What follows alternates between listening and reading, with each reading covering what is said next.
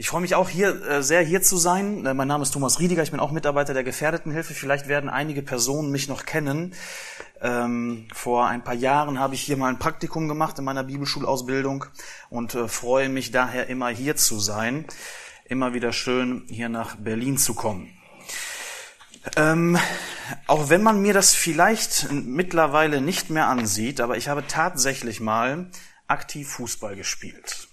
Also so richtig mit Laufen ähm, im, im Verein sogar einige Zeit.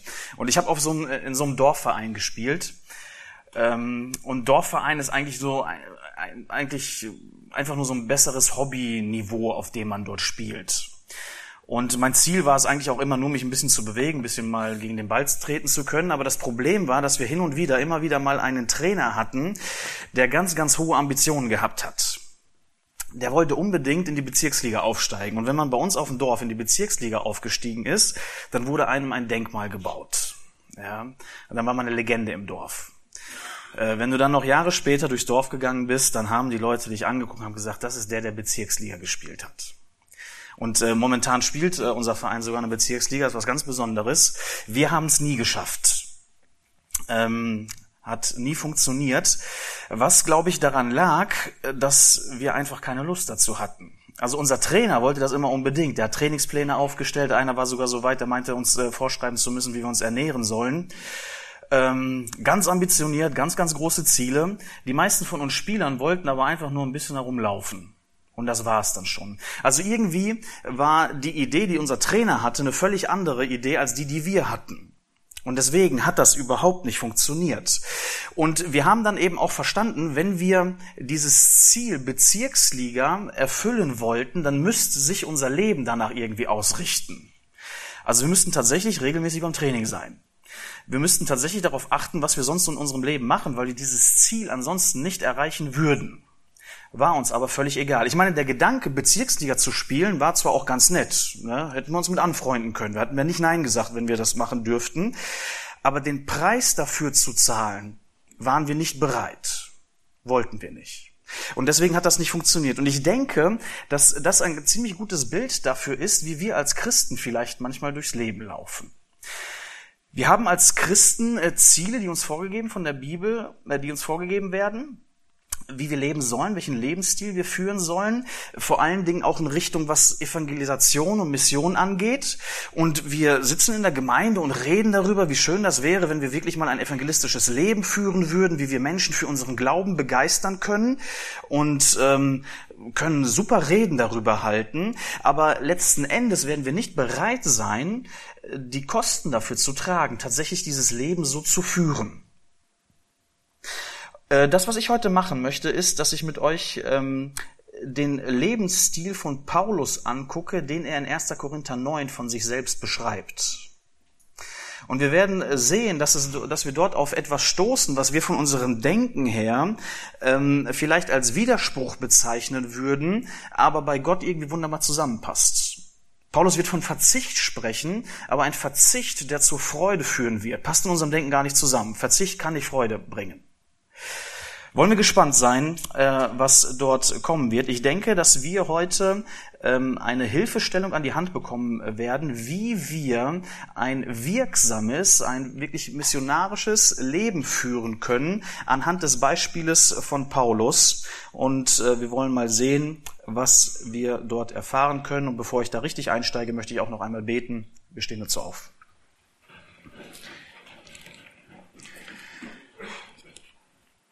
Großer Gott, wir danken dir dafür, dass wir dich kennen dürfen. Du hast dich uns gezeigt, du bist initiativ geworden. Wir äh, wüssten ohne deine Initiative nicht genau, wer du bist, was du mit uns vorhast, aber so wissen wir, dass du ein liebender Gott bist, der ein Interesse daran hat, uns zu retten.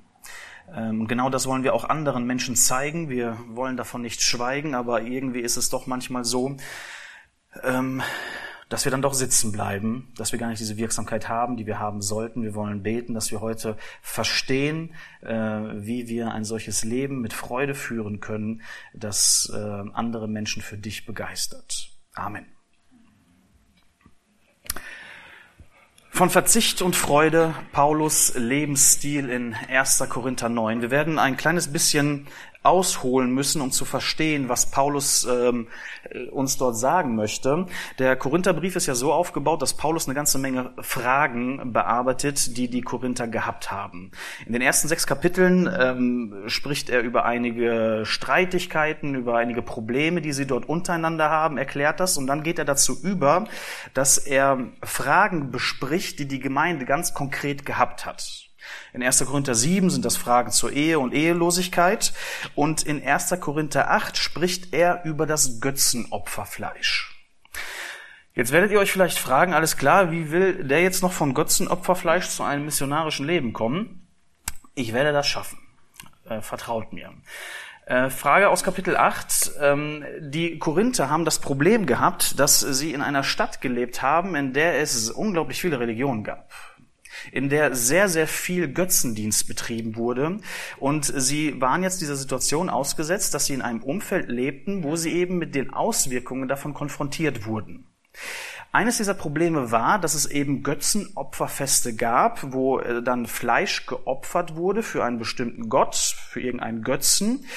Ähm, das Fleisch wurde dann dort aber nicht wirklich verzehrt oder aufgebraucht, was auch immer. Dieses Fleisch wurde später auf dem Markt verkauft.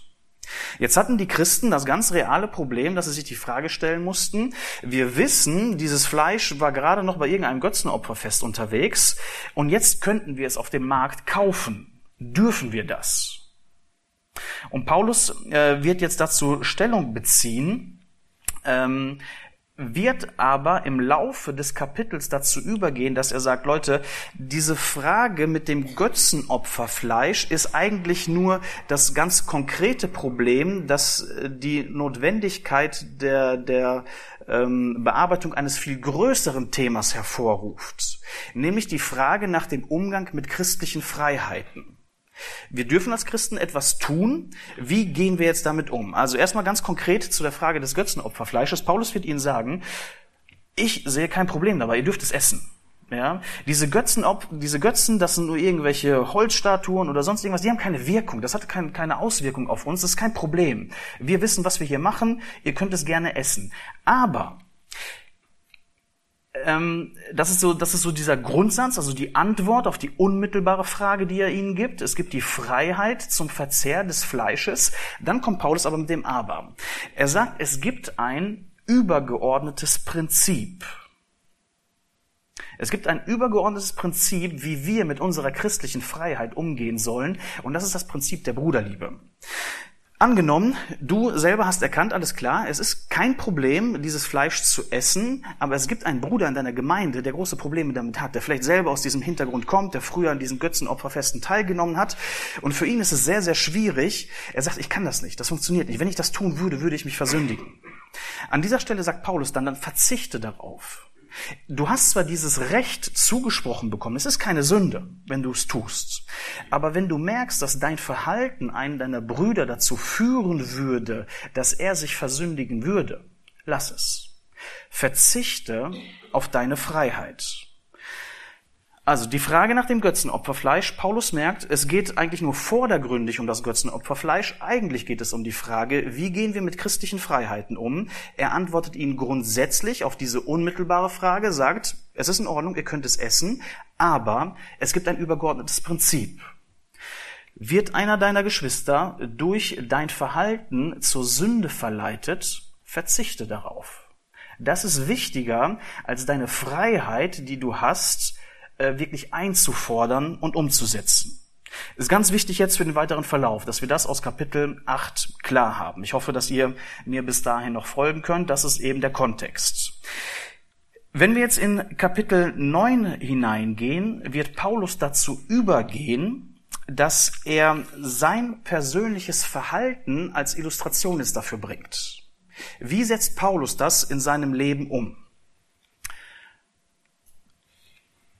Und das ist das, was jetzt irgendwie der, der, der Kern äh, der Predigt heute sein wird. Was ist Paulus Lebensstil und wie kann er uns als Vorbild für ein missionarisches Leben dienen? Paulus geht jetzt dazu über, dass er beschreibt, in welchen Bereichen er auf einige Rechte, die er hat, auf einige Freiheiten, die er hat, zu verzichten. Welche Sachen sind das? Ich denke, im ersten Teil des Kapitels beschreibt Paulus seinen Verzicht auf finanzielle Unterstützung. Er sagt, Leute, ich bin hier unterwegs, um euch das Evangelium zu bringen, für euch zu arbeiten, mich um euch zu kümmern. Ich hätte das Recht darauf, dass ihr mich finanziell unterstützt. Äh, dass ihr dafür sorgt, dass ich irgendwie mein Einkommen habe, dass das funktioniert. Weil ich aber weiß, dass es unter euch einige gibt, die sich daran stoßen würden, die ähm, meiner Botschaft nicht mehr zuhören würden, weil sie denken würden, was ist das für ein fauler Kerl, kommt hier in unsere Stadt, redet nur abends einmal so ein bisschen und äh, dann will er auch noch Geld von uns haben, dem hören wir gar nicht mehr zu, weil ich weiß, es gibt einige von euch, die der Botschaft nicht mehr zuhören würden, wenn ich das einfordern würde, verzichte ich darauf. Ich gehe tagsüber arbeiten, ja, körperliche Arbeit, Paulus war Zeltmacher, ähm, kümmere mich selber darum und kümmere mich darüber hinaus dann noch um euch als Gemeinde. Ja, praktisch so eine Doppelbelastung, die ich auf mich nehme, obwohl ich das Recht gehabt hätte, es zu machen. Er verzichtet auf die finanzielle Unterstützung. Dann geht er noch einen Schritt weiter. Ähm, ich habe das genannt, dass er auf seine Unabhängigkeit verzichtet. Vielleicht lese ich diese Verse einmal vor. 1. Korinther 9, die Verse 19 bis 22. Denn obwohl ich frei bin von allen, habe ich mich doch allen zum Knecht gemacht, um desto mehr Menschen zu gewinnen. Den Juden bin ich wie ein Jude geworden, damit ich die Juden gewinne. Denen, die unter dem Gesetz sind, bin ich geworden, als wäre ich unter dem Gesetz, damit ich die unter dem Gesetz gewinne. Denen, die ohne Gesetz sind, bin ich geworden, als wäre ich ohne Gesetz, obwohl ich vor Gott nicht ohne Gesetz bin, sondern Christus gesetzmäßig unterworfen, damit ich die gewinne, die ohne Gesetz sind. Den Schwachen bin ich wie ein Schwacher geworden, damit ich die Schwachen gewinne. Ich bin allen alles geworden, damit ich auf alle Weise etliche rette. Das heißt, Paulus sagt, es ist nicht wichtig, dass ich jetzt mit meinem Vorverständnis komme, mit meiner Kultur, mit meiner Prägung. Und äh, wenn ich jetzt etwas erzähle, dann sollen sich alle anderen mir anpassen, sondern ich bin derjenige, der sich Gedanken darüber gemacht, was bewegt die Menschen um mich herum. In welcher Lebenssituation stecken Sie? Worüber denken Sie nach? Was sind die Sorgen in Ihrem Leben? Ich bin derjenige, der zu den Menschen kommt und mir Gedanken darüber mache, was benötigen Sie? Wie kann ich Sie in diesem Moment erreichen? Ich bin derjenige, der anfängt, diese kulturellen äh, Hürden, sozialen Hürden oder welche Hürden auch immer da sind, zu überwinden. Nicht die anderen sollen sich mir anpassen, sondern ich gucke, wie kann ich durch mein Verhalten Hindernisse aus dem Weg räumen. Er sagt, ich verzichte auf meine Unabhängigkeit. Und als er dann so richtig in Fahrt war, hat er gesagt, Leute, wisst ihr was? Eigentlich bin ich bereit, auf alle meine Rechte zu verzichten. Ich will alles, was mir irgendwie lieb und wichtig geworden ist, zur Seite schieben. Und jetzt kommt die Frage, wofür? Warum will er das machen? Er hat ein Ziel gehabt, nämlich die Ausbreitung des Evangeliums. Dafür will er bereit sein, alles zur Seite zu schieben. Ähm, in diesem Kap Abschnitt im Kapitel 9 kommt immer wieder diese Wendung vor, dass Paulus sagt, ich verzichte darauf oder darauf, warum? Damit ich viele gewinne. Damit ich die gewinne, die unter dem Gesetz sind. Damit ich die gewinne, die nicht unter dem Gesetz sind. Und so weiter. Er will sich dafür den Leuten anpassen. Es geht an dieser Stelle nicht darum, dass er die Botschaft anpasst. Das ist hier an dieser Stelle nicht der Fall, sondern es geht darum, dass er seine persönlichen Vorlieben beiseite schiebt dass er das Durchsetzen seiner persönlichen Rechte, seine Bequemlichkeit beiseite schiebt. Das ist ein Ziel, das er hat. Das ist das, was er die, äh, immer wieder betont. Ähm, an dieser Stelle versucht er eben, dieses Prinzip ganz klar umzusetzen. Im letzten Abschnitt des Kapitels 9 geht er dann dazu über, dass er sagt, für diese Art und Weise des Lebens ist eine Eigenschaft absolut notwendig. Eine Sache ist in diesem Moment wichtig. Das sind dann die Verse 24 bis 27. Das möchte ich auch einmal vorlesen. Was sagt Paulus, ist jetzt die notwendige Eigenschaft, um ein solches Leben zu führen? Wisst ihr nicht, dass die, welche in der Rennbahn laufen, zwar alle laufen, aber nur einer den Preis erlangt? Lauft so, dass ihr ihn erlangt. Jeder aber, der sich am Wettkampf beteiligt, ist enthaltsam in allem. Jene, um einen vergänglichen Siegeskranz zu empfangen, wir aber einen unvergänglichen. So laufe ich nun nicht wie aufs Ungewisse, ich führe meinen Faustkampf nicht mit bloßen Luftstreichen, sondern ich bezwinge meinen Leib und beherrsche ihn, damit ich nicht anderen verkündige und selbst verwerflich werde. Das, was Paulus ihnen jetzt hier zuruft, ist, dass er sagt, Leute, die Eigenschaft, nach der ihr streben sollt, die wichtig ist, ist Selbstdisziplin ist sich zusammenreißen zu können, ist die Fähigkeit, nicht auf jeden Impuls reagieren zu müssen. Der Körper meldet sich, dass man Hunger hat. Und den ersten Gedanken, den man hat, ist, alles klar, ich habe jetzt Geld auf der Tasche oder so, ich kann mir sofort irgendetwas zu essen kaufen. Ähm, das ist das, wie wir es gelernt haben. Ja, irgendwie, irgendein Bedürfnis meldet sich bei uns und den Gedanken, den wir haben, ist, sofort dieses Bedürfnis auszuräumen. Und damit geht uns diese, äh, diese Fähigkeit der Selbstdisziplin verloren. Paulus benutzt hier eben diese Veranschaulichung eines Wettkampfes, dass er sagt, Leute, ihr müsst leben wie ein Wettkämpfer, der absolut fokussiert ist. Wenn wir einen Wettkämpfer vorhaben, der sich auf ein, ein äh, Rennen vorbereitet, dann hat er alles darauf ausgerichtet. Sein Umgang mit, mit seiner Zeit, sein Training, seine Ernährung, alles. Alles ist auf dieses eine einzige Ziel ausgerichtet und er möchte nicht, er ist nicht bereit dazu, dieses Ziel aufs Spiel zu setzen durch irgendwelche Kleinigkeiten, durch irgendwelche Bequemlichkeiten, die er gerne hätte. Aber wir ähneln manchmal wie so ein Spaziergänger, Ne, da ist, ist die Situation, dass äh, wir haben einen Wettkampfrennen, alle bereiten sich vor, die Leute laufen los und wir machen Spaziergang, so Sonntagnachmittagsspaziergang, nachdem man sich die Plauze vollgehauen hat, äh, so ein bisschen rumgehen, Blumen gucken, ne, gucken, was so links und rechts passiert. Das ist manchmal die Art und Weise, wie wir als Christen leben. Wir sind kaum fokussiert. Wir sind kaum auf dieses eine Ziel ausgerichtet und das sorgt dann eben dafür, dass wir das Ziel nicht erreichen dass wir in unserem Leben kaum wirksam sind, dass unser Leben keine Auswirkungen hat. Wir reden davon, wir möchten gerne evangelistisch wirksam sein, wir möchten Menschen für unser Leben, äh, von, von dem Leben mit Christus begeistern, aber wir führen kein Leben, das eben dazu passt, dass dieses Ziel wirklich verfolgt. Und das, was Paulus uns hier eben vorstellt, ist der völlige Gegenentwurf zu der gegenwärtigen Lebensauffassung, die wir mitbekommen, zu der Art und Weise, wie unsere Gesellschaft es uns vorlebt, ähm, wie, wie man ein Leben führen soll. Ich denke, dass die beiden wichtigsten Sachen, die unsere Gesellschaft völlig äh, nach oben hält, persönlicher Frieden und persönlicher Wohlstand sind. Wenn wir diese beiden Dinge bekommen, dann lassen wir alles mit uns machen, dann ist uns auch alles egal. Aber genauso verteidigen wir diese beiden Dinge auch. Sobald unsere eigene Bequemlichkeit, unser Wohlstand, unser Frieden irgendwie in Gefahr laufen, ähm, beseitigt zu werden, dann verstehen wir keinen Spaß mehr. Aber ich glaube, dass wir das wieder anfangen müssen zu lernen. Bereit zu sein, für die Verbreitung des Evangeliums unsere Komfortzone aufzugeben. Menschen in unsere Häuser hineinzulassen. Oft ist es so, dass wir ein, ein, Leben als Christen führen, das sich in der Gemeinde abspielt. Wir fahren da zwei, dreimal die Woche hin. Aber wehe, irgendjemand kommt zu mir nach Hause. Wehe, irgendjemand kontaktiert mich die Woche über. Ähm, ne, es, ist, es ist irgendwie so ein Doppelleben, das geführt wird. In der Gemeinde und sonst irgendwo.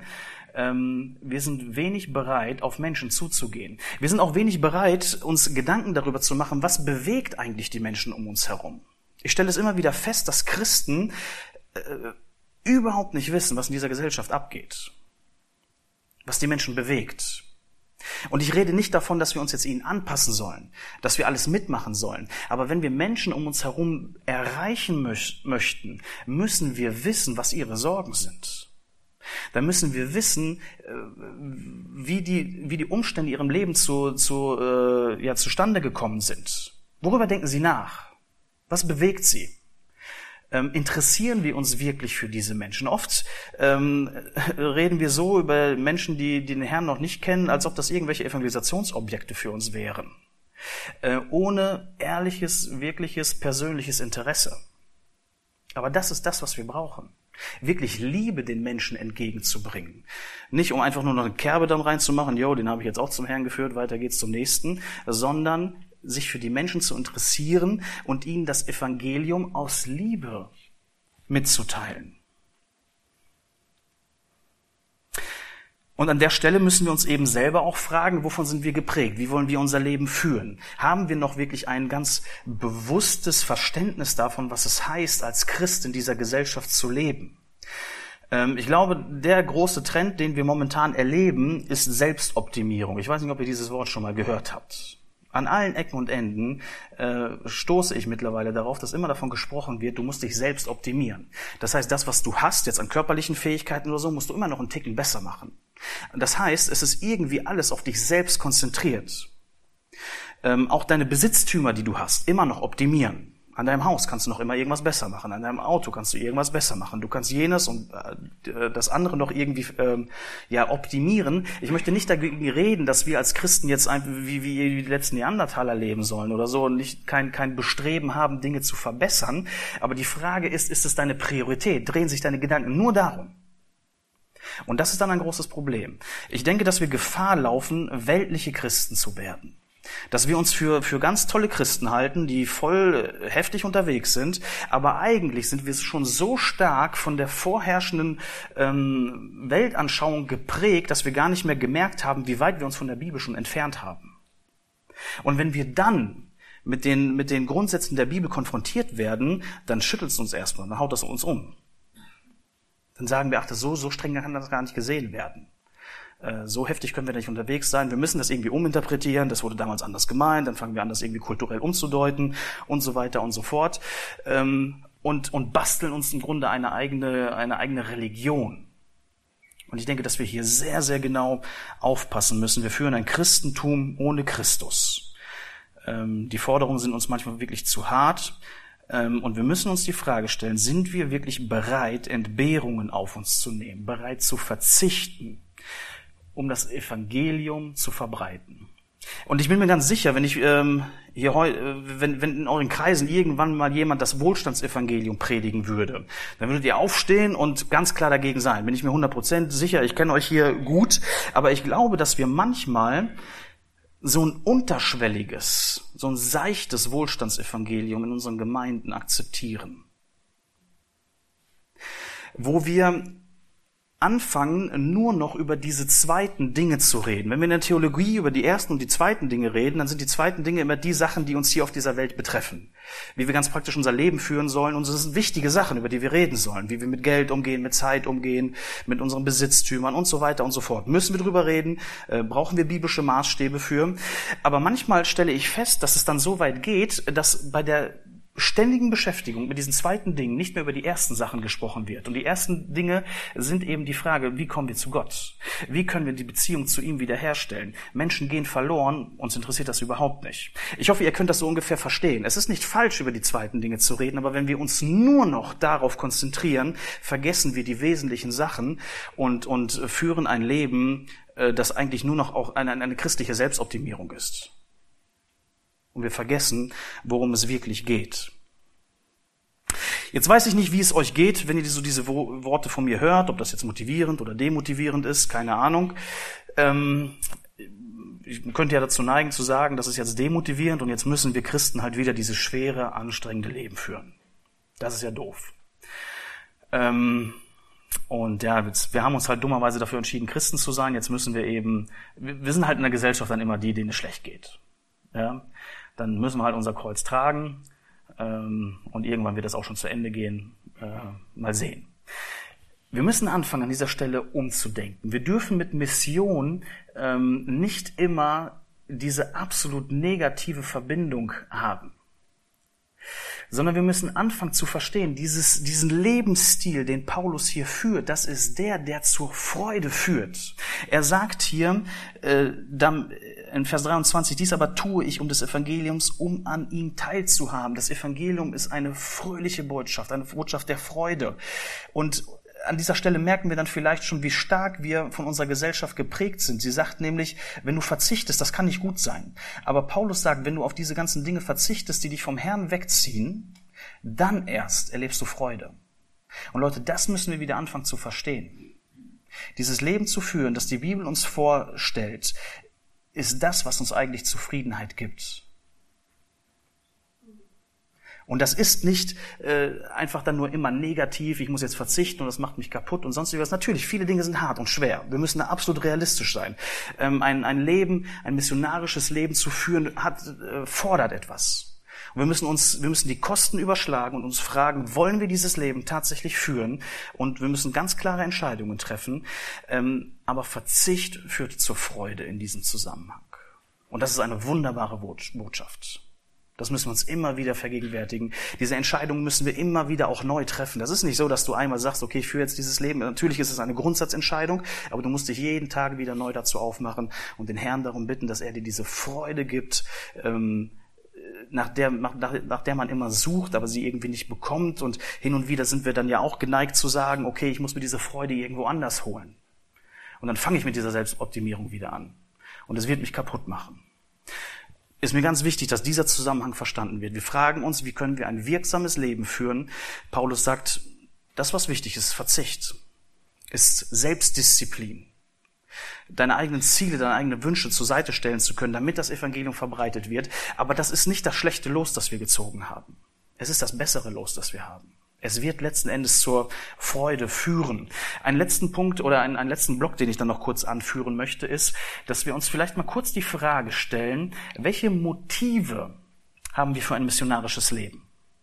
Jetzt haben wir darüber gesprochen, welche Eigenschaft notwendig ist, wo das Ganze hinführt. Aber warum? Warum ist jemand bereit, ein solches Leben zu führen? Warum gehen wir in diese Richtung? Und ich möchte hier noch einmal vier Punkte aufführen. Äh, der erste Punkt ist die Verlorenheit der Menschheit. Ist uns bewusst und klar, was eigentlich los ist, wo das Problem ist? Menschen gehen verloren, wenn sie den Herrn nicht kennenlernen. Die Frage ist, lässt sich das kalt? Ist dir das relativ egal? Es gibt äh, viele Millionen, Milliarden Menschen auf dieser Erde, die den Herrn nicht kennen, die keinen Kontakt zu Christen haben, die die christliche Botschaft nie gehört haben, die keinen keinen Zugang zum Wort Gottes haben die auch in Umständen leben, die krass sind, ähm, wo wir es keine Woche aushalten würden. Lässt uns das kalt? Ist uns das egal? Es geht um die Ewigkeit von Menschen. Und das müssen wir uns immer wieder vergegenwärtigen. Ich möchte hier nicht jetzt irgendwie so eine emotionale Schiene fahren. Ja, das wäre auch auch die falsche Richtung. Aber wir müssen uns ähm, immer wieder klar machen, worum es tatsächlich geht. Menschen gehen verloren. Haben wir wirklich dann dieses persönliche Interesse daran, Menschen zu erreichen? Oder ist uns überhaupt dieser Zusammenhang auch gar nicht mehr so klar und deutlich? Dass wir sagen, es ist gar nicht so dramatisch, die werden schon irgendwie und das wird schon funktionieren und, und fangen da an der Stelle auch schon an, äh, ja, Teile des Evangeliums vielleicht sogar zu verwässern, zu sagen, ach, Jesus ist gar nicht so unbedingt notwendig, er ist es. Es gibt nur diesen einen einzigen Weg zu Gott und das ist Jesus Christus und den müssen wir weitergeben. Haben wir diese Liebe zu Menschen, haben wir dieses persönliche Interesse, um ihnen das eben zu zeigen und haben wir vor allen Dingen auch Barmherzigkeit.